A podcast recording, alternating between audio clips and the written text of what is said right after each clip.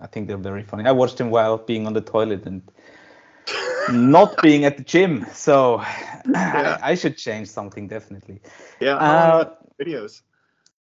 Hmm? How long are the videos? Of his? Yeah. Uh, a few seconds. It's just Oh. Instagram reels. It's really short. It's like go to go to the fucking gym, go to the fucking gym, go to the like ten seconds, one phrase.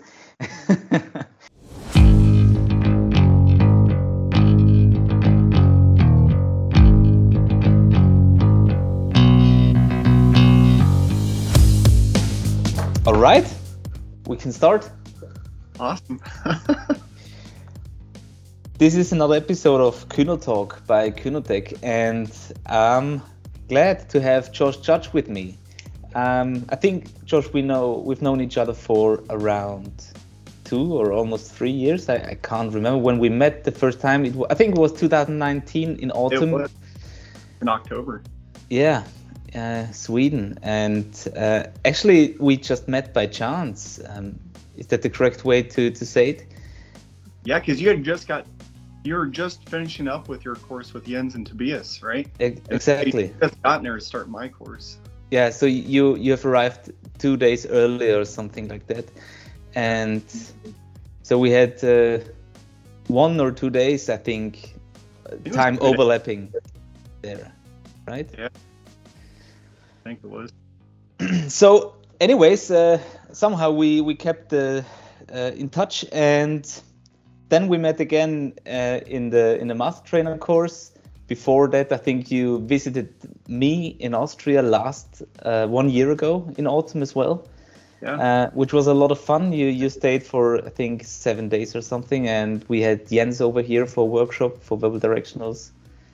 Um, and then we met again this year in March in Sweden. So this uh, we don't we don't know more of each other, but it, but Yeah. but it always felt uh, quite familiar uh, being with you. So for everyone who doesn't know Josh yet, um, first of all, I will I will hand over the mic to you to introduce yourself a little better than I do. Um, I I can say that much. Josh is a huge guy. He's from Iowa, um, Iowa in the United States, of course. Uh, great guy. He has a a, a history uh, uh, within the military, then police. and Now he runs several companies, as far as I know. Um, and of course, we we've got in touch with each other because of the the dog thing. So he's not just um, handling dogs; he's training them, he's buying them, he's having litters, he's selling them, he prepares them. So he's selling pre pre trained dogs to uh, to police and other authorities. Uh, family father, uh, hunter, and just a great guy. That I have to say, I have to point that out. So thank you very much for for um, spending your your late morning uh, with, with me having this conversation. Please say a few more words about yourself and don't be too humble because that's also a thing that you are. You're very very humble and kind guy. So just drop it. I appreciate it, Flo. But yeah, uh, I enlisted in the military back in 07. I think it was during the height of the Iraqi war. I enlisted in the Air Force Security Forces. Uh, did that for 14 years. I was also a Des Moines police officer for a little over three. Uh, I left there back in 2016, moved out to Virginia, and I started training dogs. Uh, we dogs for uh, some military and law enforcement, and then I went through a 13 week handler course, made some awesome connections out there, seen the potential at Virginia. So I came back to Iowa and started my own company, Iowa Canine Detection. And obviously, it's starting any business or venture, it's a slow go in the beginning. Uh, it took a couple years before I could get my feet truly wet with uh, getting contracts, as you would say. I mean, I was a decoy for the military uh, whenever we went on deployments and with Des Moines Police Department. Uh, but that really doesn't correlate to people believing that you know what you're doing with detection work. Mm. So when I, it took a while. Uh, I got my first contract with Adventureland. It's a theme park here around Des Moines, San Altoona. And I did that for a couple summers, and it's slowly been growing since then. Uh, my main purpose of starting the canine business was to get into more school districts to help augment their security, protect kids from getting exposed to drugs and guns and you know any type of violence. Uh, so along with Iowa Canine Detection, where we train dogs and provide explosive and narcotics dogs to uh, police departments and the schools, but the nonprofit helps with teaching trauma care. So we teach mm-hmm. students how to uh, stop the bleeding if someone were to get hurt. We bring in the dog teams to sniff out drugs and guns. And then we also teach how to respond to active shooter critical incidents with on school property. Uh, so, so you're saying we? Who, who is who is the team? Yeah, so I've built up a pretty cool team of some other veterans that are also uh, law enforcement, firefighters that have a truly unique and diverse background with anything critical incident response. Uh, the trauma guys on the team, you know, they're Army Rangers that served overseas. They've seen gunshots firsthand and how to deal with it. Uh, they're combat medics. They they're they've seen it hands on, and so I think that makes for a better class when mm, people have sure. Been there and done it. Uh, the active shooter side is mostly ran by police officers that have had plenty enough training and real life experiences of how to respond to, you know, a very dynamic situation. So uh, it's pretty cool. I mean, uh, it we started that back in December of 2019, and we were supposed to do our first school after spring break in 2020, and then mm-hmm. COVID, and as everything shut down. Uh, so that was really disappointing. And then uh, when COVID was kind of like going on downhill slope, I kind of like kicked it back into gear. And gosh, we've done 33 schools impacting a little over 19,000 teachers and students. Oh, wow. Yeah. Uh, it's awesome. I'm hoping it continues on the path. I mean, obviously, dealing with anything government related, there's a lot of politics involved. Working through that unique uh, situation with, you know, you out most of the people that work for the nonprofit, they're the grunts. Like they're in the field working, so you have to be able to transition from that lifestyle or mm-hmm. working with political leaders or school boards to kind of bring it down so you're not traumatizing teachers and students as well. Mm. Uh, but yeah, so really the only you said I run several businesses. is really just the Iowa Canine Detection and then IACT, which is short for Iowa Active Shooter Canine and Trauma. Okay. Yeah. But you also, but you also sell um, training aids, don't you? Or is that all, all connected to Iowa Canine Detection? Yeah, that's Iowa Canine. So uh, when I was going through handler school, some of the training aids that were available to us were quite expensive. Uh, it's kind of hard to get your ATF license if you don't have really the money to buy the explosives magazine than to buy the explosives. So mm. buy, you know, ScentLogix or other type of training aids, which can be pretty expensive. Uh, so when I came back to Iowa, I started making my own kits for myself uh, that had all the HME stuff for like the peroxide, not the peroxides, the nitrates, chlorates, and gunpowders. Mm-hmm. Uh, supplying those to a few other handlers as well. Nice. Yeah. Great. So so probably you will get a few few uh, how to say uh, orders after the workshop uh, after the after the podcast has launched. Yeah, I don't do it too often, but I guess like helping people out because you know I know a new handler coming out the door with their dog doesn't want to drop a thousand dollars in odor kits or sure. So I'm kind of do it offhand. Great. So apart from that, um, getting back to your canine detection work, who are your clients? So because you you breed dogs, you also buy dogs, pre-train them, sell them. Um, so this is one part of the business, uh, but the other part is uh, the the deployments themselves. So can you tell us something about that? Yeah. So uh, the clients when it comes to the detection side, you know, we've worked for the theme parks, uh, a couple venues here in Des Moines, Wells Fargo Arena, Iowa Event Center when they have big concerts or uh, events. I also work with Merrill's Detection Dog Services. They're based out of Maine, so we work quite a few NBA uh, events Mhm. and work with Garter World up in Minnesota for the Vikings games. Nice. Uh, and so the handlers that work for me, I kind of like. It's all about networking when it can, comes to the dog world. So I, you know, I get them trained up, I get them the dog certified, and then we train and I network them with other companies throughout the Midwest or the United States Okay. really to get to work. And then as far as like the dogs selling, uh, I've sold some dogs to some private companies for explosive narcotic detection. I recently just got into the AKC Puppy Patriot program.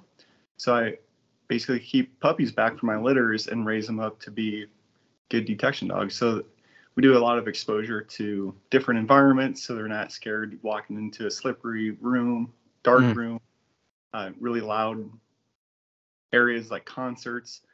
Uh, a lot of exposure training, and then uh, they hunt daily for their food.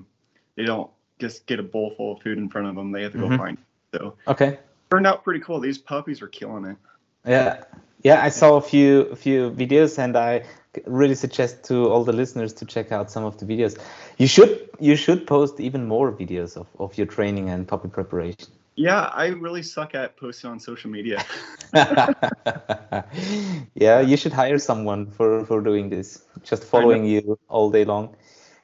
Uh, maybe just some some some uh, school kids who who who go on some kind of uh, technological school or something like Yeah. a Oh, like uh, a scholarship during their summer holidays to to to make a project. yeah, I recently just brought on two high schoolers that are helping with the puppy program, Okay. along with helping me clean the kennels. Uh, I can have up to 22 dogs out here. I just built a pretty nice building in my backyard this summer that I can house quite a few dogs, and it's got a training center. Uh, so I having them come out and help me with, you know, kennel care, taking Great. the pup into town, exposing them to things, the basic obedience, to offload the pressure of me having to do that while I work on more of the advanced skills with some of the other Nice. So, H- They- how many the social media how many dogs do you have right now? that I personally own or in the kennels. Um, both. Um, I have nine dogs myself, and then I have one, two, five client dogs. Nice. Yeah. Great. Wow, that's quite a number. Josh, being being in the military for so long and then also in the police, for sure you have a nickname to share with us. um, I've had a few nicknames, you know. Uh, the one that kind of like I like the most is Nemo. Okay. You know the cartoon Nemo. Yeah, yeah, the little fish, but that's quite the opposite of you. Well, so that little guy can't swim very well, and uh, Okay. UI down in Australia. Uh, this was back in 2009. And uh, we went scuba diving on our day off from work, and I couldn't get my ears to pop. And so uh, everyone made fun of me for not being able to swim. And I mean, you go down deep, and it's, you know, I'm not used to going, having that, you know, it's unique. Have you ever been scuba diving? No, not yet. Okay. Just snorkeling. Okay. Yeah, it's a different experience when you go that added pressure from the water. I've never Mm. experienced. I couldn't get my ears to pop, and so Mm. picked up the nickname Nemo for not being able to swim. All right, that's a good one. Uh, do you have any any particular habit that people know you for, or that you that you realize you have yourself? Um, I don't know if it's a habit, but you know, I suffer from a little bit of ADHD, so I'm all over the place. You know, I'm super energetic. I have ideas bouncing right off. Uh, so I don't know. I guess people know me for just being super energetic and with crazy ideas of, you know, Probably, yeah. And and, and you do a lot, not just uh, concerning the dogs and all the other programs that you talked about. You you you ran the Ironman last year, right? yeah, I uh, ran two of them last year. Oh wow. Yeah, uh, it was a lot of fun, and it, I did struggle with the swimming, of course. So you know, nickname Nemo that was pretty suiting. Uh, it's a long ways to swim, and it's Yeah. different. You're just not going out there for a swim. It's you have thousands of people right next to you, and so some are slower, some are faster. So and you're all in a pretty dense group. So when you're swimming during the initial like kickoff, uh, you have people hitting you in the face with their hands because they're you know doing the freestyle or they're kicking Sure. you, or you're swimming over people or people are swimming over you. Uh, you can't see anything because the water here is pretty dirty, Yeah. and so yeah, it's rough when you've never really done it before. And so I struggled with that, but I made the so with Ironman you have time hacks. If you don't Okay. complete an evolution within a certain time frame, then you're just done. Okay. I did make time cuts for those, and uh, after that I'm really good on the bike and the running, so I just chugged away. Mm. What was the difference between the first and the second Ironman? Um, I was definitely more prepared for the first one. Uh, the second one was up in Wisconsin and Mhm. really windy out, so there's waves. Mm. Swallowed some water, and that man that hurts. Okay. yeah, but Was it on, that- on a lake or in the sea? a lake. Okay. Yeah. Now it, that lake was pretty dirty too. Mm. Well, both lakes were dirty, but so, but um, you do also some other sports, which uh, I'm gonna get to soon. Do You drink coffee. I do. I got coffee right here. Nice. Uh, do you follow any any specific diets? I know you like to hunt, so for sure you like meat. I know that you like meat. Do you follow any specific diets? Do you drink alcohol? And and what kind of sports do you participate in? Yeah. So as far as diet, I don't really follow a strict like paleo or Mediterranean or Atkins diet. Uh, I usually do eat a lot of lean meats, uh, whole foods. I don't really eat too much processed. Uh, I try to limit my bread intake because I don't think that's the greatest for me, for my body type, anyways. So uh, that's usually the diet I'm, I'm on. Uh, as far as the what was your second question? Was it the sports or? Yeah, um, if you drink alcohol. Oh yeah, on the weekend, but not a lot. You know, I change it up from like uh, I really like uh, vodka and grapefruit juice. okay. Um, I don't know, it tastes good. I'll drink wine sometimes, and I'm not a big beer drinker, Yeah. but mixed drinks I'm fine with. Yeah. Yeah, and then uh, for the sports, I enjoy playing Australian football. I've been playing for 12 years now, so quite a quite a while. Hmm.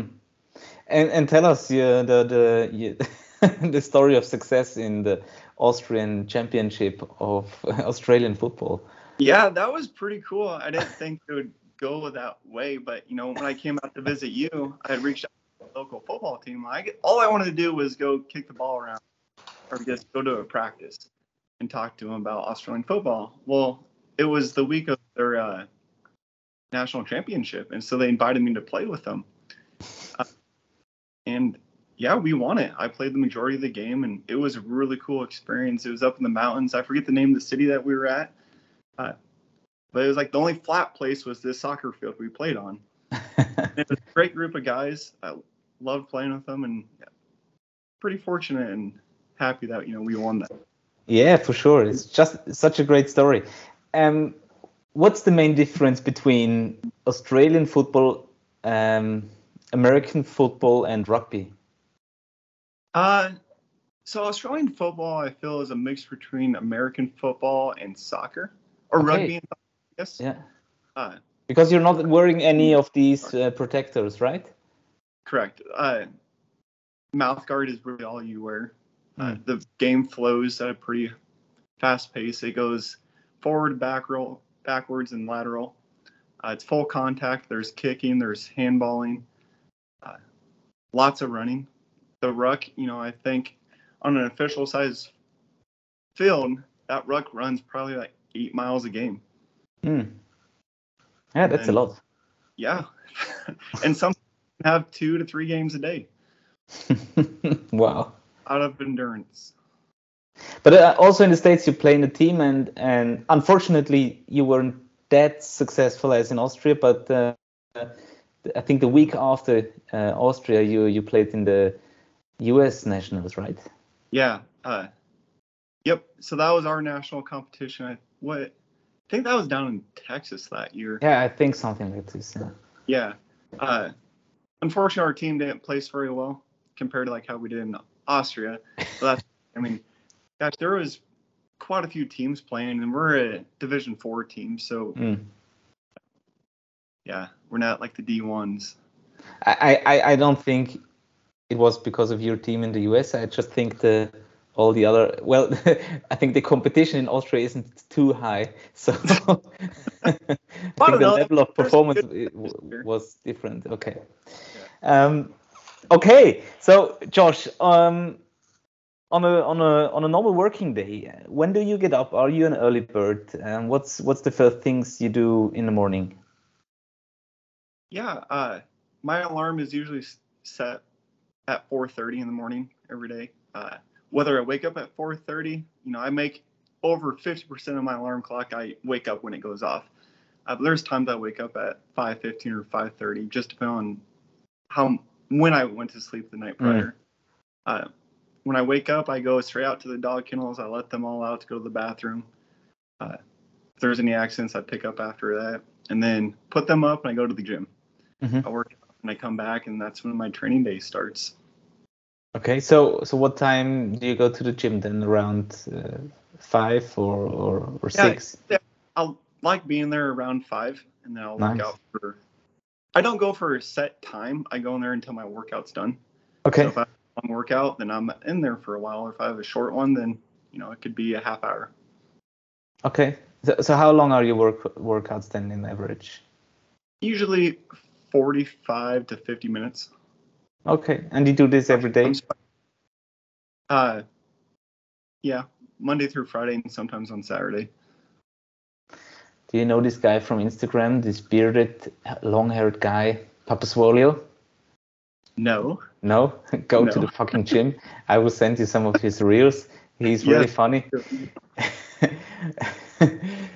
oh, Papa Swolio, I need some days off off the workout. no, go to the fucking gym. It's called active recovery. Sounds like Goggins. he's fun. He and he's yeah, he's fun, and he's also quite uh, well in shape. So I will send you some of his reels. I I, I think they're very funny. I watched him while being on the toilet and not being at the gym. So Yeah. I, I should change something definitely. Yeah. How long Uh, are the videos? Hmm? How long are the videos? Of his? Yeah. Uh, a few seconds. It's just Oh. Instagram reels. It's really short. It's like go to go to the fucking gym, go to the fucking gym, go to the fu- like ten seconds, one phrase. um, I don't know if you're sitting on the toilet for a half hour watching his videos or what. no, no, no, no. no. I actually, and I tried to change this habit because it was uh, really pissing me off myself. Um, so I have this new rule: no, no mobile phone on the toilet. Because I always went to the toilet and just started uh, checking Facebook and then watching a short video or posting something myself. So um, um, it's like a like a bad habit. So I, I changed that. So when I go to the toilet, I, I, I think out loud, no mobile. So I try to keep it somewhere else because if I have it in the pocket, I automatically like a reflex. Yeah, I think that's a habit I think a lot of people struggle with. Not Yeah. just the toilet, but just checking their phone. Yeah. It's an easy thing that can creep up on you. And next thing you know, if you look at your uh, time report card on your phone, it can Mm. tell you because you're on your phone every day. And Mm. uh, there's sometimes I'm like, God, that's embarrassing. Yes, yeah, for sure. So on, Yeah. on the one hand, I, I, I need it for many things in my work, but on the other hand, I it's it's just a, a useless consumption of time, a waste of time. Yeah. So, but let's get rid of these topics. I know you like to read. Yeah. You read a lot. Um, do you also like audiobooks, I do. Yeah. I drive a lot, so I listen to audiobooks. Okay. So, what have you been listening to previously Um, or lately? it's been a lot more podcast. Uh, Okay. Because you know sometimes they're just a half hour to an hour long, so that covers my drive. Yeah, you sent me. You sent you sent us some some links of uh, Andy Frisella, the guy who's always screaming and shouting and swearing. Uh, but it's a nice podcast. It's called uh, Real as Fuck, I think. Yeah, AF, I think something AF, Yeah. real AF, Yeah. Andy Frisella. So I listened to him. Uh, I really liked his earlier episodes. Uh, Ah, I thought it's called ah, it's called real. Um, the AF is for Real- Andy Frisella, not for for his fuck. So Yes. okay, that's my bad. Yeah, his earlier episodes of that MF CEO was really good for anyone that's starting a business or has an entrepreneur mindset. I really enjoyed those, but he can be a bit too much at times. Uh, you know, he's super passionate in his podcast, which is awesome. I love. It. Yeah. Some days I'm not that passionate. I also like Ed Mylett quite a bit. Uh, yeah, I mean he. I, yeah, he just does a really good podcast. He's pretty Okay. religious. Uh, his tone is on point for most of my mood during the day. And then I've been on a recent kick with uh, The School of Greatness by Lewis Howes. Okay. Uh, he's pretty good. And then uh, Jay Shetty on purpose. Okay. Yeah, those are what I've been listening to. Maybe you could send me the links to them, so I will put them on the show notes. Okay, yeah, I can do that. And any books you could recommend? Oh gosh, uh, So depends. many. You know, I love history, so I love. Uh, here, let me go walk over to my book stash because there's a uh, author that writes a lot about the Civil War, and he takes in uh, Jeff Shaara, Mhm. S A A R A, and he takes journals from the Confederate and the Union soldiers during the Civil War, and he creates books based off of the views of the soldiers themselves. Okay. So it's, I don't know, the first book I read is really eye opening to how the troops or how they felt during the war. It wasn't political in their mind, and it was because they were fighting for things they believed in. And it's crazy to see how the political leaders steered the war in their favor and kind of Mm. misguided the troops. So it's like um, like uh, in individual war reports or like diaries, and then you have some blocks of of, of actual um, historical recaps. Uh, Yeah. or what's Because you know, history is always written by the winners, never Yeah. by the losers. Yeah. And so the, his books really dive in depth on both sides. Mhm. So I really Interesting. Nice. Can you share can you share a quote with us? One of your favorite quotes that um, are coming up to your mind? uh, yeah. So one of the books I read a while ago, All the Light You Cannot See. Uh, it's about a girl growing up during World War II. And one of the quotes towards the end of the book was uh, open your eyes and see what you can with them before they close forever. Just Mm. because you know when you might become physically injured, a car accident, you know, sickness, something that can alter your life in a negative way that you won't be able to experience the things you had hoped to Mhm. as you. So that's why I enjoy traveling, coming seeing you and Jens and Tobias and traveling Mm. around the U.S. to see other friends and experiences and sights and all that good stuff. Just because you never know. Yeah, We've sure. had some deaths in my family, so it's eye opening to, Mhm. hey, you don't know. How was how was Europe for you when you when because you were traveling already with the military, but but I, I I guess the average U.S. American is not traveling a lot to other countries. So, what were the biases towards uh, Europe, and and how was it then for you in real life? Yeah, no, it was cool. I enjoyed quite a bit of it. Uh,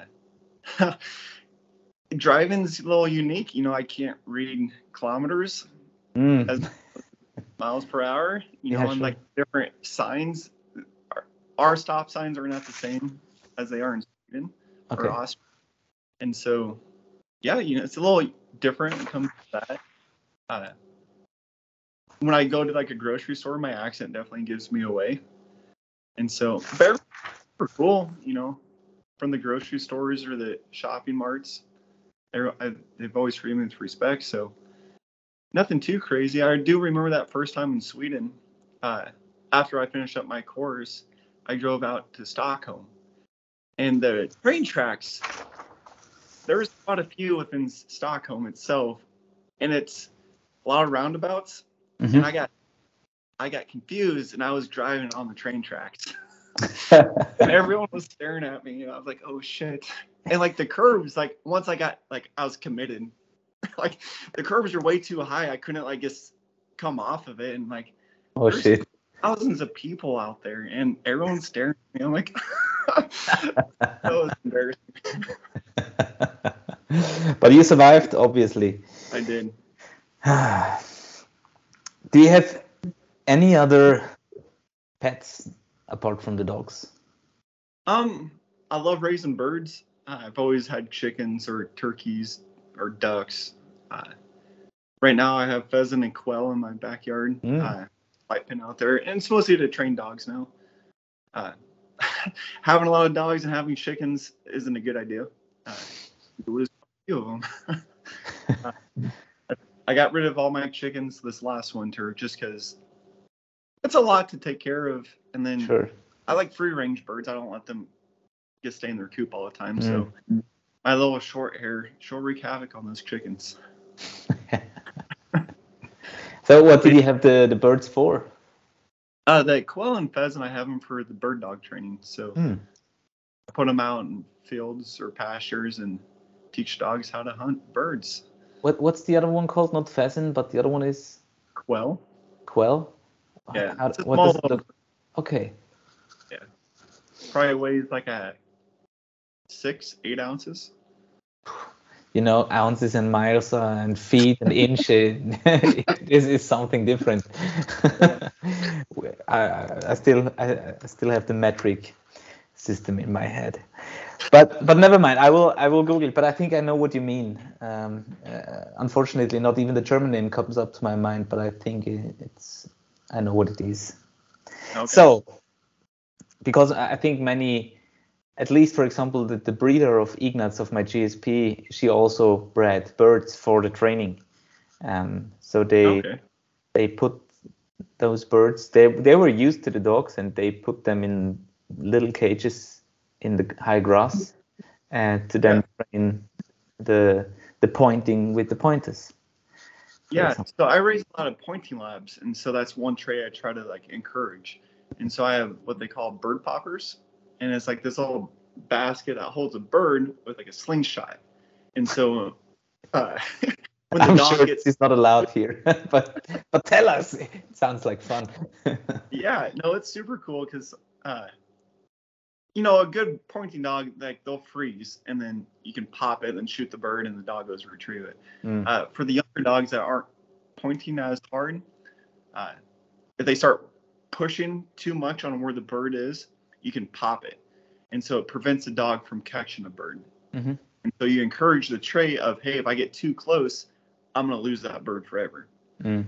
So that over time, you know, just like with detection work, you know, if they get too close to odor, they can lose opportunity to Mm. it or whatever the case may be. Okay. But this popper is pretty cool. It holds the quail in like this little slingshot, and it's all remote control. So I push the button and it flings it like 15 foot in the air. Okay. so uh, m- maybe you can show me when when I I visit you next year. Hopefully. Yeah. Uh, we should go for it actually. So because we said we would wait until December, but I think we're clear to to do some more planning. But August through September, Mm. August to September, yeah, something like this. yeah. But let, let's talk about that afterwards. Um, okay, so in your well, maybe in general, because I, I this is not just about the dog thing. Uh, you're you're very active. Um, you can't sit still. Uh, you do a lot of things. Who inspired you? Uh, who brought you further? Um, there's a lot of people I would consider mentors at different parts of my life, uh, or with their skill sets and what how I could learn from them. I mean, anything from the police and military life, I have mentors, or even like in the working dog field, or even hunting dogs. I have people I look up to. Uh, the person that probably pushes me the furthest is myself as far as anytime you have failure in life, you learn from those, you know, life has consequences. And so that's, you know, over a course of, you know, as you age, you have failures in life and you learn from them. And uh, as long as you achieve or want to do better, I mean, I think that's what pushes or should push push most people forward hmm is yourself. Because I mean, who you view as a mentor in the working dog world isn't going to be there in the morning to wake you up at 4:30 Right. or hold you accountable as you're sitting on the toilet scrolling through your phone. So you got to find it in yourself. When doing workouts, do you listen to music or are you just listening to your own breath? Uh, you know, a lot of times it's music, sometimes it's podcast. okay. Uh, I've been on a kick recently with NF. He's kind of like a uh, lyrical rap artist. Mm, yeah, you told me about it. Yeah. Yeah, I really like a lot of his songs. I don't know if you call that those songs or raps or what, but I like those quite a bit. And you like, I don't listen to hard rock, but hip hop maybe. hmm What about yourself? I um also I listened a lot to podcasts and then music.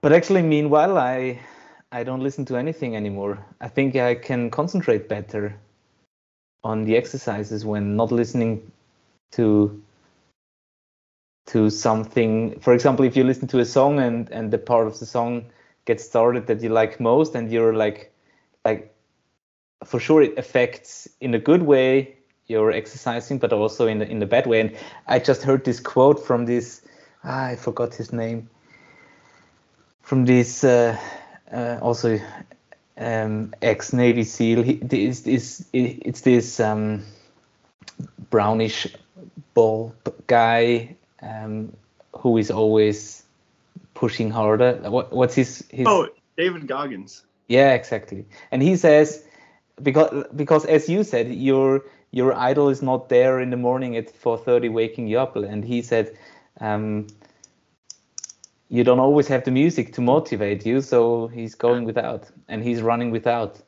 Um, and I just like these Yes. these attitudes, and and and and on on the other hand, there is always some annoying music going on in the fitness center itself.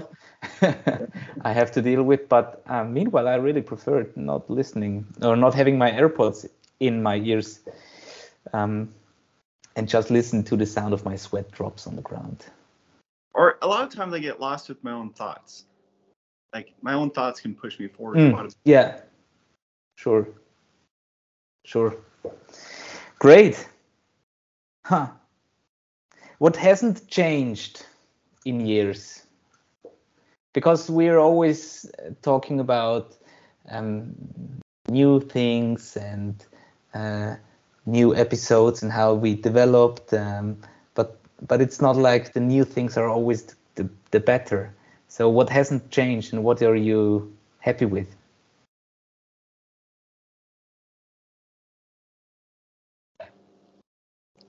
As far as like family I don't know. or I don't know. Anything you want like- to share? uh you know, I have a great support system with my family. They all live fairly local. Uh, that hasn't changed over the years. Uh, so I'm yeah, I'm truly grateful for that. I have great friends that help me with the dog work. Uh, some handlers that, you know, I don't want to say work for me, but we all train together and I help them achieve their goals and we all feed off each other and push each other into uh, to push them better. But you know, I don't know what I'm trying to.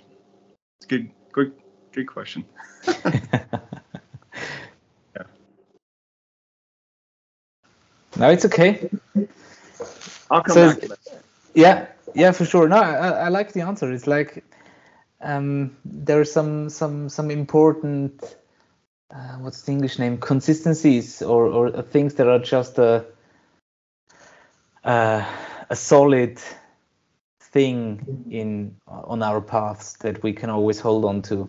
so either friends or, or family that uh, that help out. So this, uh, hopefully, this is a, a good thing that wouldn't change in years. So I I totally get it, and I think that's a good answer you already gave us. is there anything about the working dogs again and that you have always found difficult ever since and and even after years in training dogs you still think ah, there's still something that i have to struggle with Terms. terms Yes. Uh, you know, someone asked I positive or what was it? Positive punishment was. Mm. It took me a while to think of the correct term for it. And as a dog trainer, I mean, operant conditioning should just like come out fluently. Like Mm. I have to think about it. And there's a few other terms that have popped up. I'm like, man, I should really know the definition, the accurate definition to it. Mhm. Uh, so that's one thing I've been trying to work on. Uh, I did a deep dive on Karen Pryor's book, Don't Shoot Mm. the Dog. nice That's good, you know. Uh, yeah Did that recently. yeah that, th- those are great books Yeah. And in the beginning of, you know, when I went to my first dog school, uh, we were never taught the why behind things. It Mm. was, hey, how you do it, now do it. yeah And, uh, I mean, I, granted, I got my dog certified and she was effective for finding odor, but that skill set of the why, I think, was it was definitely left out. And going to Sweden and learning from Jens and Tobias and training with you, I've learned those, and that's made a huge difference in my Mm. training. Yeah, especially if you want to encourage others and support them, uh, we need to find ways how to describe things and how how to make how to bring the sense into into what we say and, and do. And for sure, knowing the terms is uh, uh, is supportive in doing this. And it's funny because I, I say many times in, in the I've I've learned a lot of theoretical things and learning forms and ways of conditioning and uh, basic needs of dogs and animal behavior and blah blah blah. But when I started the first courses with the SWGI, maybe it was because of them, maybe it was because of uh, a certain episode in my time of training dogs. But then I started to to understand how to apply this theoretical behavior, which was also a lot of fun because suddenly I realized, okay, um, this is uh, positive reinforcement, negative reinforcement, positive punishment, negative punishment, etc. And as soon as we, or as soon as I realized how it, how the theory and the practical part of it um, work together, it many things made more sense. So I think that's an important, def- important. Definitely necessary for a handler to be a trainer. So. Thing. Hmm. We have reached the keyword fast response game. Oh, nice.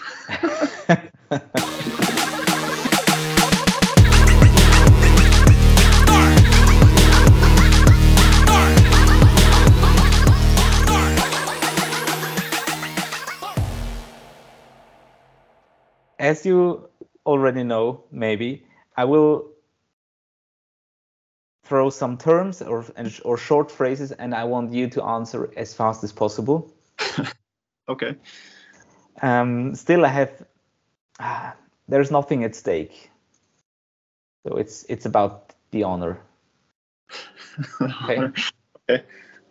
So don't fail. Um, okay.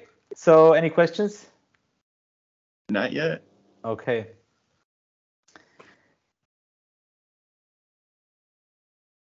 GSP versus Labrador. Lab. Pseudo scents. No. Australian football. Yes. USA canine detection.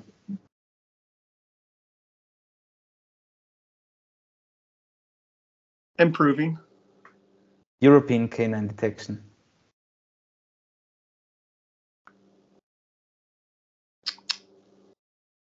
Pretty good.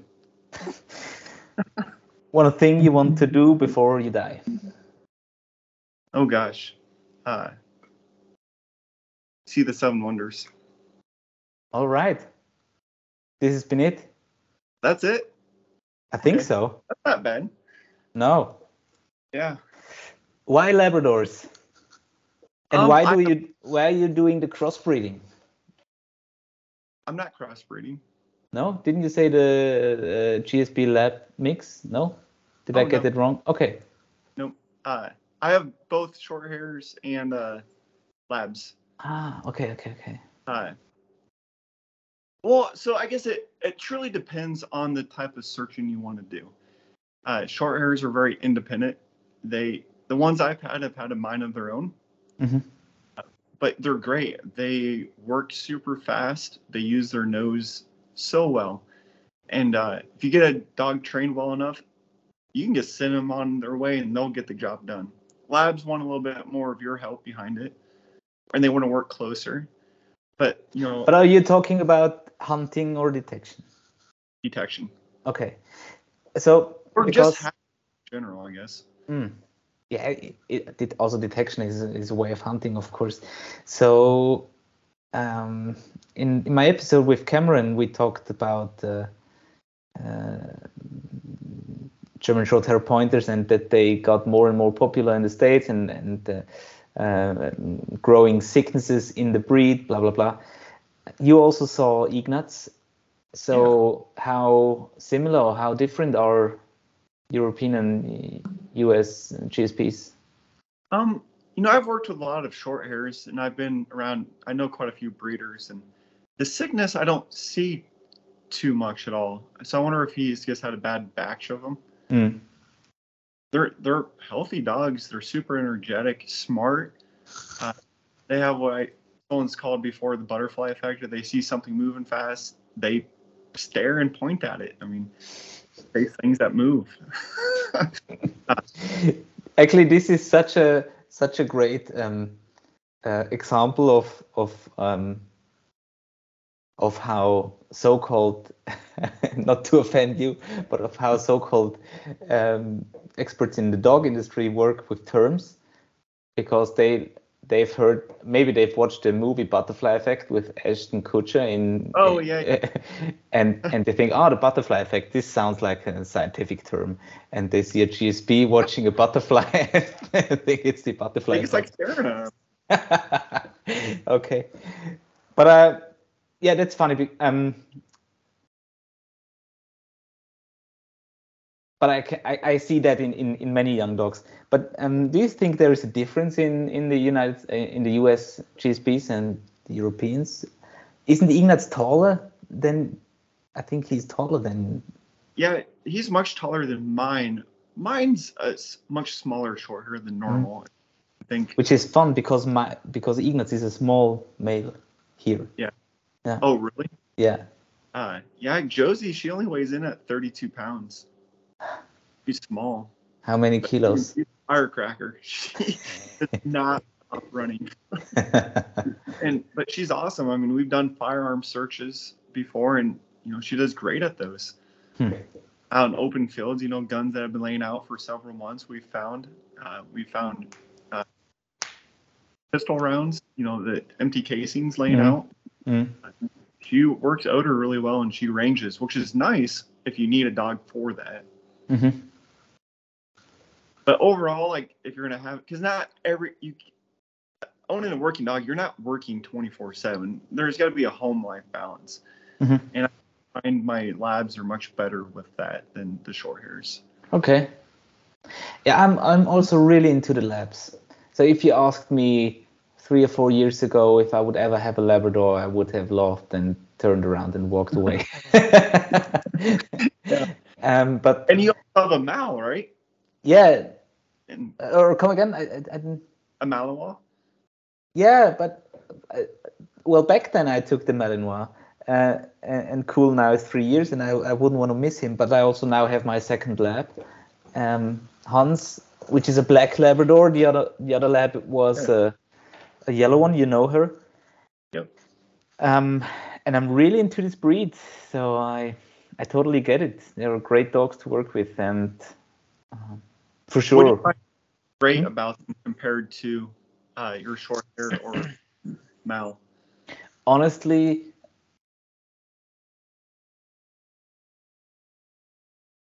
actually it's just the the all day everyday life so the labrador is just a lot easier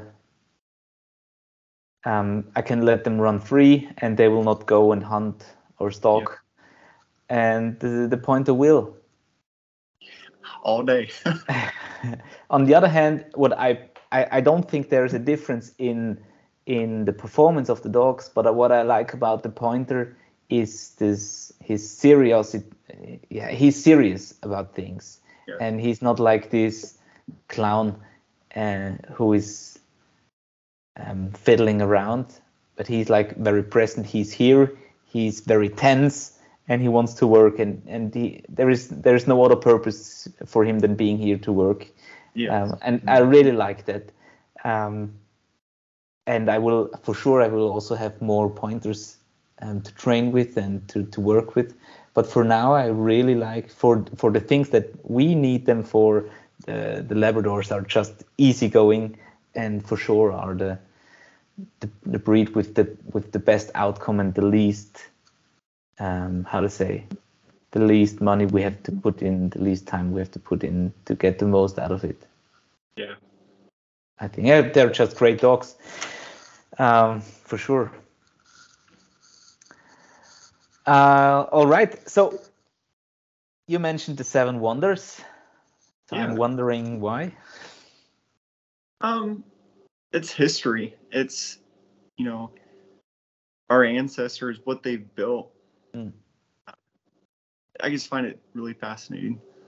So when you were with me, we we went to to this ancient Roman town, which is close to Yes. Vienna, uh, and and this was a place I I also I also I visited it the first time with you. I just knew it was there, and I thought I want to show you something, um, and it's so unbelievable somehow to to stand there at this huge arch, which was a how to say in English it it had was like like an, an arch, but not with two towers, but with four hours, and Yeah. was it called the Adrians or had I can't remember actually the name of it. I'm I'm embarrassed. Yeah, we have to check that. But um, so so this thing is is around I think almost 2,000 years old. Yes. Yeah. So what what were your feelings um, visiting such a place? You know, you're kind of like in awe because you just try to think back of the hundreds or thousands of people that crossed that arch on horseback. Millions probably, yeah. Millions, yeah. Over I don't know how many hundreds of years that thing was, you know, it's been there. Mm. And so just, you know, imagination letting that kick in and just wondering like the kings and queens or the, you know, that crossed there and the struggles they faced and problems they had back there. And it's nothing compared to what we have now and just Yeah. how they built that stuff without the big fancy equipment that we have now. Mm. Yeah, that's yeah with a lot of slaves, obviously. But, but Yeah. but I, I um, But they were very simple, even as you know, if they were slaves, like they did an awesome job. I mean, that thing still for stands. sure. No, You and also the, the These, uh, architecture. It's and they're sorry. like falling apart. And Yeah. like they did this county road like five years ago, and it's like potholes everywhere. yeah, yeah, that's true, and that's quite sad actually. Um, Yeah. But also, I'm I'm I'm always uh, somehow blown away. And- when I was in Greece with Petros, we also visited um, uh, some uh, an old castle, and uh, and those things are like forever, and they were there for maybe a few hundred years, and and this Roman town has been there for thousands of years, um, and it, and they're still not just a few ruins, but they're like things where you where you really see that there were houses and roads and, and buildings. It's just it's just great um, to to do the thing. So I totally understand and um, your your uh, how to say your life goal visiting the seven wonders. How many have you already visited? None. um, none yet. Okay, so seven more to go. Yep. I got a long way to go. nice. And you just never know. I mean, you know, I try to take every opportunity I can to travel and I try to network and make friends all over the place. So, you know, there's sometime I could come back to Europe and me and you could go see something, maybe the Great Wall of China or wherever. I mean, or the pyramids Sure. of Giza Yeah, that would be great. there. I mean, you just have to make it happen. So that leads us to my next question. Back to the questionnaire. Um, how do you organize yourself? Doing Ah. so many things, having so many dogs, having a daughter, um, different jobs, um, because you're you're still active in the army, or sorry, not the army, but Air- Force. Yep, so I'm in the National Guard, so I drill one weekend a month. Okay. And my new So- position out there is I'm the first sergeant of cyber operations. So it's more of a leadership role, and you work with a lot with the. Uh, yeah, it's it's definitely a challenge. Uh, I use what they call a time box to help organize my day. Okay. Have you ever seen anything like it? Probably. I'm going to show you through the screen, but Mm. it starts Yeah. at p.m. and I kind of like work down till 11 p.m.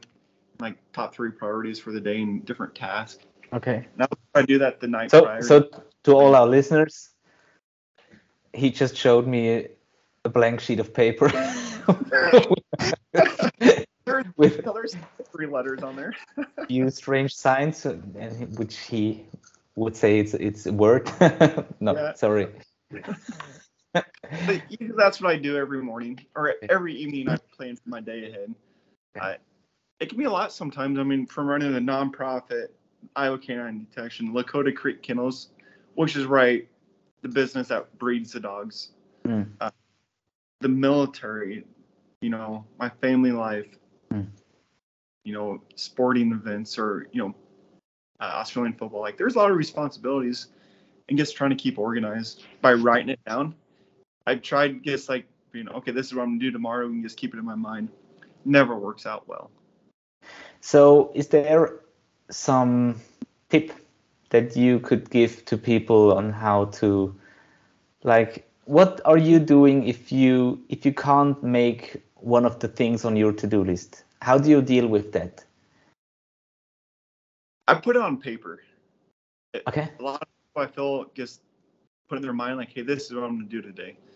Uh, you got to put it on paper because that makes it real. It's on a physical piece of Mhm. paper with it written, down.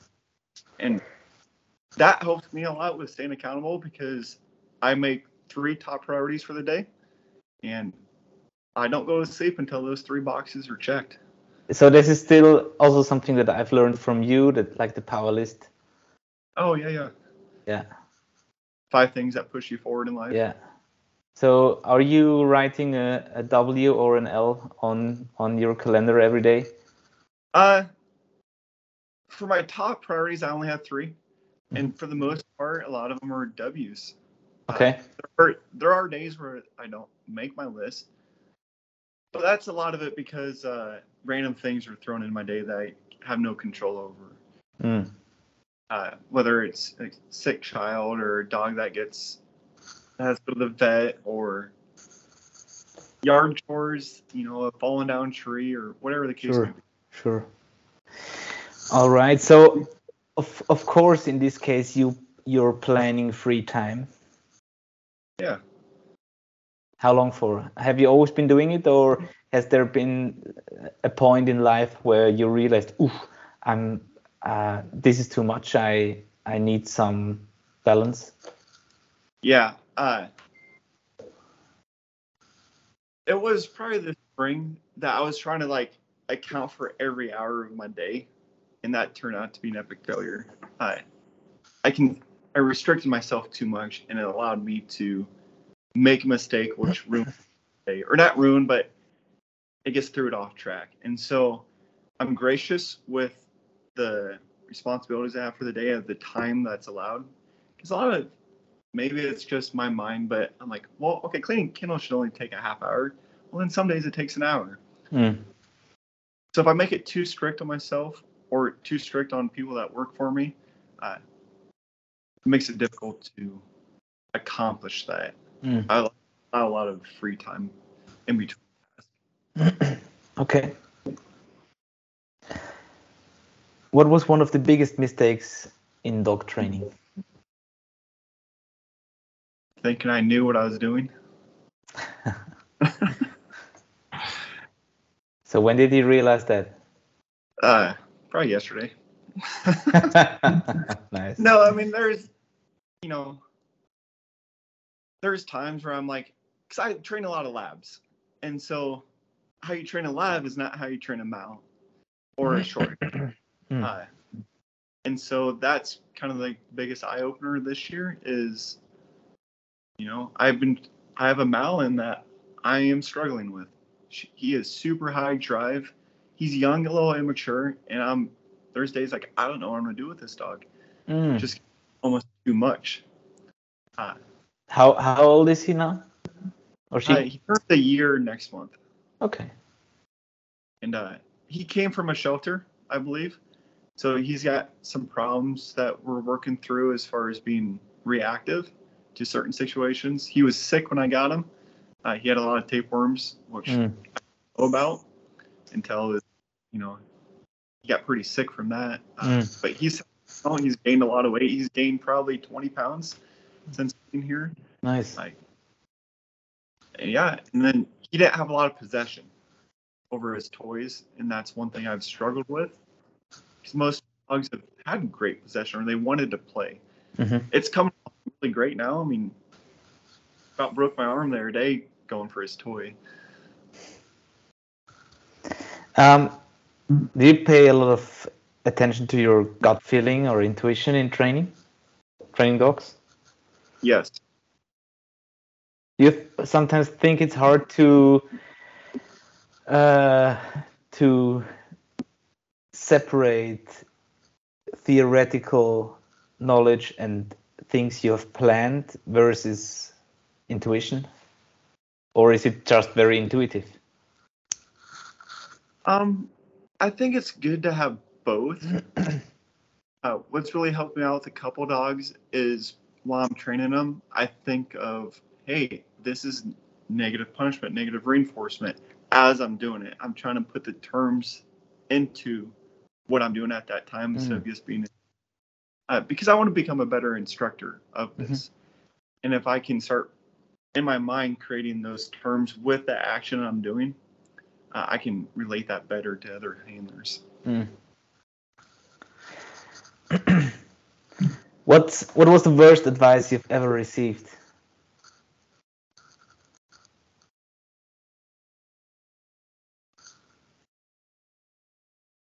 Yeah. Uh, I'm sure there was a lot of stuff in my younger years. Oh, uh, you know, your young 20s, you hear a lot of, like when I was growing up, YOLO, you only live once. And Mm. so, but they took it in a way that, hey, don't worry about saving. You only live once. Don't worry about, let's go duck hunting. Mm. Uh, so being irresponsible with the term of you only live once. Okay. Yeah, that's an, that's interesting. Yeah. Uh, so you you were talking about the early twenties. What advice would you give to your twenty-year-old self?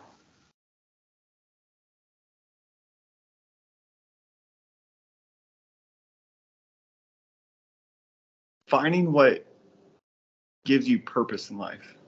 Mhm. I, you know, I was growing up, I was told to, you know, show up to find a good job that pays well and stay there till you retire. Go do something that makes you happy. But that can be a downfall as well because then it, you can get really complacent. Mm. and it having to finding something that you're truly passionate about that gives you purpose creates a drive that that feeling is so hard to let go once you have found it Mhm. uh, i feel like a lot of people if they were to focus on trying to find that purpose in their life, Mhm. I think it would lot of depression in our society. I think a lot of people are just showing up to work, they're not happy, they're not fulfilled. Uh, yeah. But don't you think? Don't you think this is also um, a, a modern phenomenon of our cultures? I think our cultures are quite similar. But I've thought about things like this recently, like um, maybe not our parents, but at, at least their parents, maybe also our parents. Um, maybe not, but our maybe more more our grandparents and, and the generations before, like it was it was like already um, predefined, almost predefined what they were going to work and like like marriage and kids and you wouldn't separate before you die and things like this. And Yeah. like nowadays we have so many options and you can quit and have six different jobs but you can also uh, quit your relationship and do you think too much choice makes people happier or do you think we have too much choice Uh, now we go back to the, the terms, right? yeah Paradox of choice. come again Paradox of choice. okay Have you heard of that before? no but uh, i like it When you have too many choices and now you can't make a decision. mm. yeah i know the feeling Yeah. being in a restaurant looking on the menu having too many options Yes. Uh, also, social media is pretty bad at that because now you can see what other people are doing. And I feel like the culture anymore for young adults is chasing money, where they see these young adults killing it in a sense. I said in quotations, but Mm. there's a sense of reality. Reality TV can give a false sense of relationships. How Mm. you're supposed to talk to each other behind, you know, the other person's back Mm. uh, we kind of like advertise that, promote shit talking. Like, look at any reality TV show; they're all always talking shit about their person Mm. behind closed doors, and it's like drama that people feed into. Uh, you see other uh, females or males that look better than your current partner, or you think they're more attractive, they're doing better in life, and so yeah, that paradox of choice makes it hard to stay with something that you should be grateful for. Mm. Yeah, that's good. what are you really proud of, Josh? Except for your country. USA. USA. Sorry. We we sorry, this is something that we Europeans make a lot of fun of, but on the other hand, on the other hand, we are so jealous, especially Austrians or even Germans, because um, due to uh, the history that we ran through and that we are handling very sensitive, um, we got we got taught somehow that we that as soon as we would mention being proud of our country, we would be a Nazi. Oh, So yes. we have a very uh, difficult topic with this. So sometimes we we just like to make fun of, like like now in the in the uh, European or the the soccer, the football uh, World Championship, when you have the American team again, you hear them USA, and we just like. We would we would really like to have the same with with Austria or or, or Germany. so, so what are you proud of, except of the USA? Uh, I think it's my personal growth the last five years. Hmm. Uh, What were the milestones? oh gosh. Uh, I think putting in the work with my dogs to prove that I'm capable of. No, I'm capable and I don't say just as good, but I'm, that I can do the work of detection dogs that police departments do. Uh, I can go work at a theme park and provide a really good, reliable service of finding explosives. I get called up to search a school for narcotics. I know if there's something in there, my dog's there's a high likelihood my dog's gonna find it. Uh, developing a skill set and becoming good at it, I'm Mm. quite proud of. It's something you know I trained bird dogs most of my life, but the skill set of training a detection dog is a little different, and growing in that field, I'm pretty proud of. Nice. Yeah. Yeah, and I think you're doing great, and I, I would really love to come over as soon as possible to, to do some more training. I think there would be a big danger of me not returning back home, but I better. no, we will see. Um, how do you reward yourself?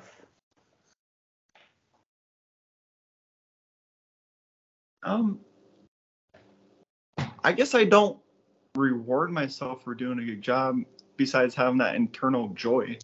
Mhm. Uh, there's a difference between happiness and joy. Joy is more internal, happiness is more situational.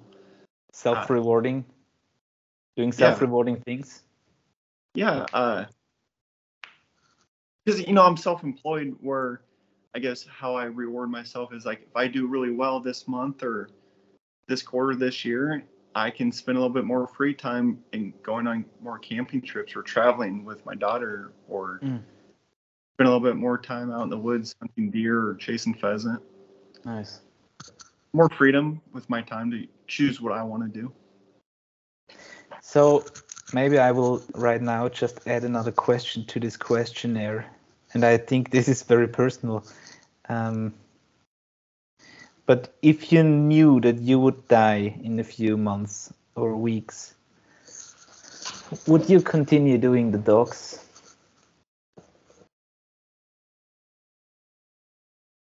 Yeah, well, I would work more with my personal dogs. I'd probably offload all client dogs, and I don't know if I would train them as much as I would probably just hang out at the family farm with them. You know, Mm. riding the pole, enjoying time with family, my daughter. Yeah, but definitely the dog's still involved in Mm. you know playing in the pond or the creek line. Hmm. It just came up to my mind. So Oh, yeah. thank- thank- thanks for ans- answering it. Um,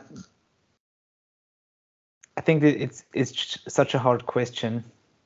It's totally off topic, but I think it's such a hard question, but a very interesting one to ask yourself: Would I would I really be doing what's on my schedule if I knew that uh, my there is a final countdown? So. Um, but on the other hand, I don't think that it would be helpful for every every decision. Uh, being an entrepreneur, being self-employed, actually, maybe that's what what triggered me uh, how how to how to make decisions.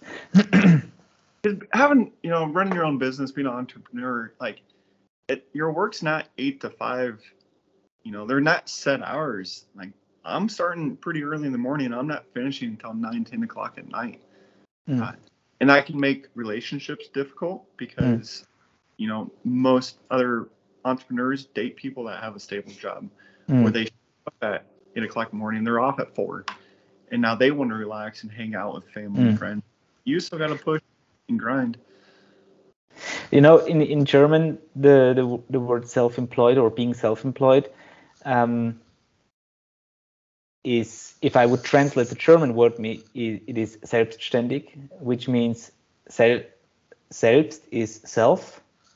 okay That makes sense. And ständig is all the time. So it means Ah. self and yourself and all the time, and that's what what it means being self-employed, but because it's it's you and it's 24/7, 365 days a year. Yeah. It's a lot Um, of stress at times, yeah. especially when you have people that are starting to rely on you for income. Hmm. Did you have um, did you have an aha moment recently? Maybe concerning business life, or, or of course also focusing dog training. Did you say hard? Sorry. No. uh, uh, like a light bulb moment, uh, an aha moment, like ah, I got it. Now it makes sense. Such No. a moment. I wish I love one of those moments right now. okay, Okay. But I, you know, I try to stay mindful of where I'm slacking. Mm. Uh, because it can be easy at times to be caught on the training of dogs, Mhm. where you make them fluid, uh, reliable, but then that can take away from reaching out to develop contracts to network, Mhm. get jobs for you to employ your dogs, and so that's where I've been caught up recently. Is I've been training the dogs so much that I forget to okay, well I need to go find work for these dogs or my other friends that are handlers. So I have a meeting this Friday with uh, someone pretty important to hopefully get dogs into our school districts. Okay. Here in America, we have fentanyl is a pretty big problem. They're lacing it with a bunch of other drugs, and they're pressing it to look like prescription pills. Hmm. Uh, you know about the school violence that we have here, uh, and I. It's been proven over and over, and billions of dollars have been spent on studies with dogs being an effective security measure. Mhm. or they do their job and it's it's track you can track it on statistics of they are effective. But it seems like schools are not as welcoming of bringing them in to prevent drugs Mhm. coming in to prevent fights from happening. Uh, when kids see dogs, their demeanor changes completely. Uh, from reducing fights to you know depression. You know, there's a lot of kids that are Mm. being bullied, they're down, they have a bad home life, and having a dog there that they could hang out with when they're not searching, it can be a pretty noticeable impact on these kids. Mm. For sure. Nice. My big push right now is to get into more schools with the dogs. I think Mhm. it'd be a, a really good asset for them to help the But but this is this is uh, uh, like like a voluntary thing, right? Or Um, yes and no. I mean, you know, with my nonprofit, and the first couple years starting it, like I'm doing this all for free. Like, because non non non-profit just means you, you can't make a profit out of it at the end of the year but of course um, some things cost money so you have to yeah.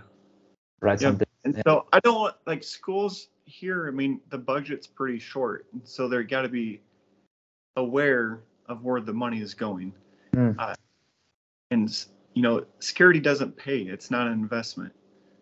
Uh, and so that's usually the first thing that gets cut. So I'm hoping that with that meeting that's coming up on Friday, that we can help generate money coming from the state or the national level to help Nice. offset the cost of bringing dogs into the schools. nice great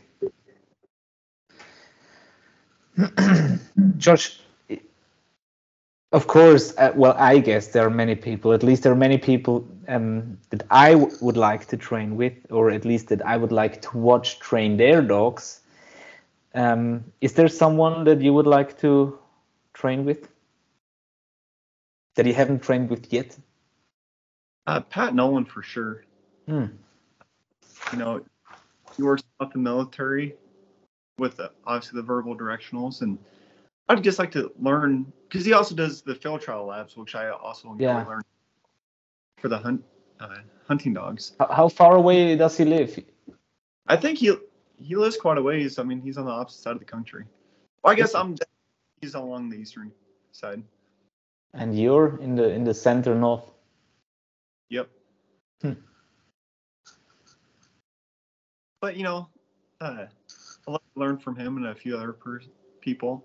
I've been down in Florida, uh, but everyone's got their unique skill sets that I can definitely learn from. I mean, I, I learn from you every time I train with you, or other handlers, or even green handlers that have tried something new that works for them, and Yeah. I'm like, oh, that's cool. I'm gonna start using it. Hmm. But as far as like well-known, like accomplished trainers, I think Pat Nolan would definitely be it. Yeah, for sure. I, I would also love to to meet him one day in real life. The the conversation with him was a blast and was so great um, because we haven't talked before. We just sent some messages to each other, and Yeah. then actually I mixed something up with his appointment or with the difference in time. So I was a little nervous, but it was like uh, it was really like uh, like talking to someone you know forever. He's he's just a, a great guy, and uh, I really hope for. And he seems pretty humble as well. Yes, yes, very humble, very reasonable, very very skilled. so we've we've almost reached the end. Um,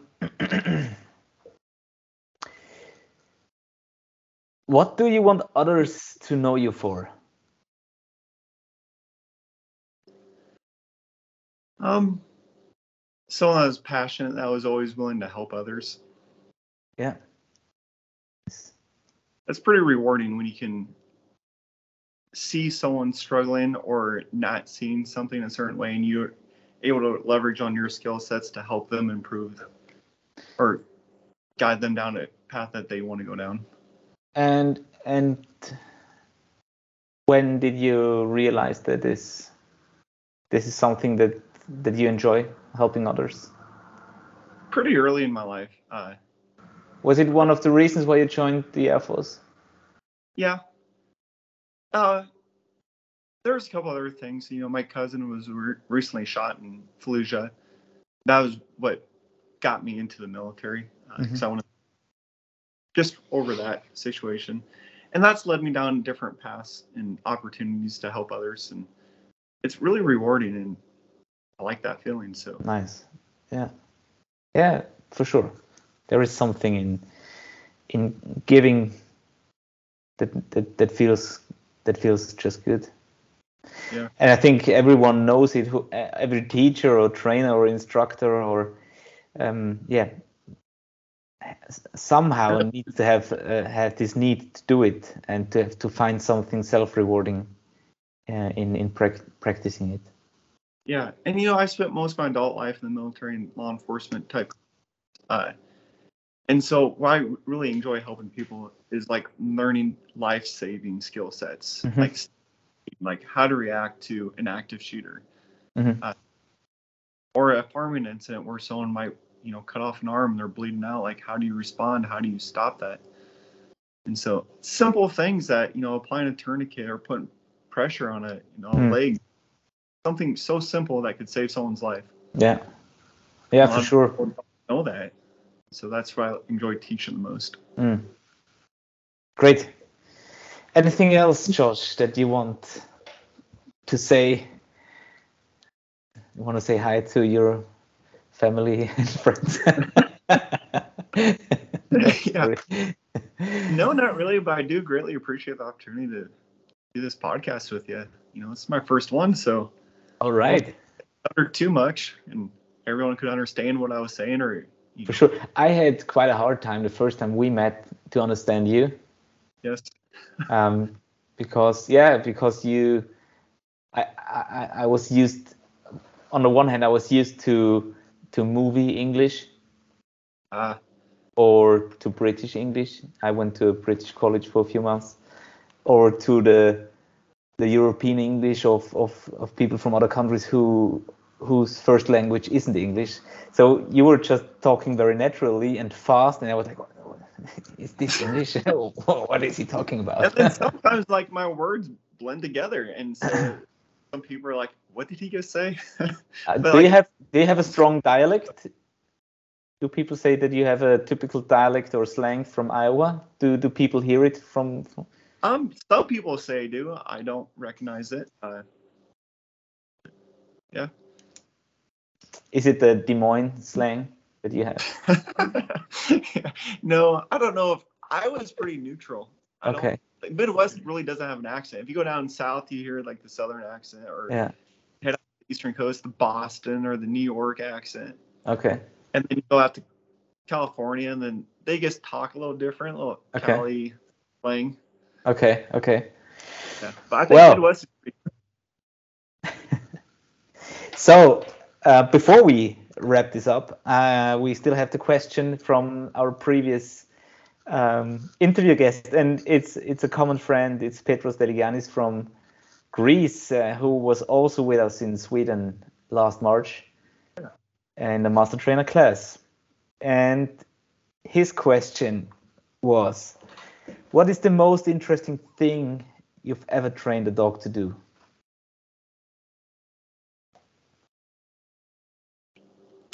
Ooh, good. You know, I don't feel like there's been anything that has been truly unique outside of, you know, detection roles. I mean, I think the majority of people think that's pretty unique in itself. Mm. Uh, but, you know, I'd really like to train a dog to go find deer antlers. I think that's what I'll be working on the next Find couple what? months. Deer antlers. What's that? Because every year, deer, elk. Ah, yeah, yeah, sure. lose Stangensuche their- in German. Oh, yeah, yeah. Yeah. Uh, they lose their antlers every spring. And so yeah, sure. people that train dogs to go find them. Yeah, find them, re- retrieve them. Yeah, sure. Yeah. And so I would really enjoy training a dog to go do that.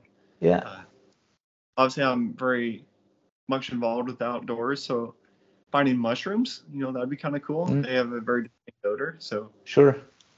for ginseng. Something that pays you money. I don't know. I guess be cool to train something like that. Yeah. Ah, great. Yeah. Um, so, Josh, now of course it's it's time for you to pose a question, uh, and this could be about dogs, or this could be a very private one. Uh, still not knowing who the next guest will be. Um, so,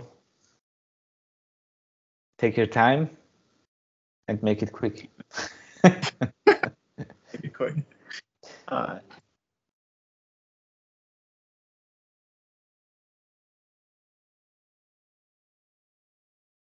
I guess it would be along the lines if you could go back five years, what would you would you be on the same path you're on now, or how do you change?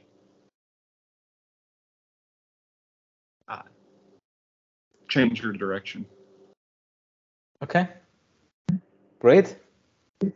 I will I will put that uh, on my questionnaire for the next guest. And your I, next guest? I can't tell you yet. I don't. I still don't know. I, I'm I'm waiting for some answers. I I launched some requests, and but for sure there will be new interesting people on the show. So I'm looking forward handing over this question. So, uh, how can people reach out to you if they're interested in you as an Ironman or as a dog trainer, as a uh, as a uh, yeah, uh, what, what's the English Yeah. term? As not not an operator, but um, someone who is who is who is doing deployments. Contractor. Contractor, private contractor. yeah, exactly. So how can people find you? Yeah, I'm on both uh, Facebook and Instagram. You send me a message there. Uh, I will admit I am not the greatest when it comes to responding back to text or social media messages, but if you call me, I will definitely talk to you. Okay. Yes. It's good to know. Um, so I will put the links to the show notes and also to your homepage. Do you also have a homepage from from the yeah website for for the active shooting Oh, and uh, things like this? Yeah, so the Iowa K9 Detection is iowacanine-detection.com, Yeah. and then the profit is iowaact.org. Great. C- could you send the link to me? Then I will. Yeah, I will I'm write that down. Everything I need to send to you. Perfect. so, I really enjoyed uh, talking to you and again getting to know you a little better uh, than before. Um, thank you very much for your time. I, I'm sure the people liked uh, the show and are eager to get to know you or um, just Hopefully. like um, listening to you and already know you, maybe. So, everyone who liked the show, please like, share, and subscribe. Uh, wherever you're listening to Kyno Talk, just hit the subscribe button, give us a rating, leave us a comment. Um, let us know what you think about, about Australian football or what breed you would prefer uh, a Labrador, a GSP, or the hybrid version of both. No, I'm kidding, but yeah, let us know, leave us a comment, and stay classy, San Diego.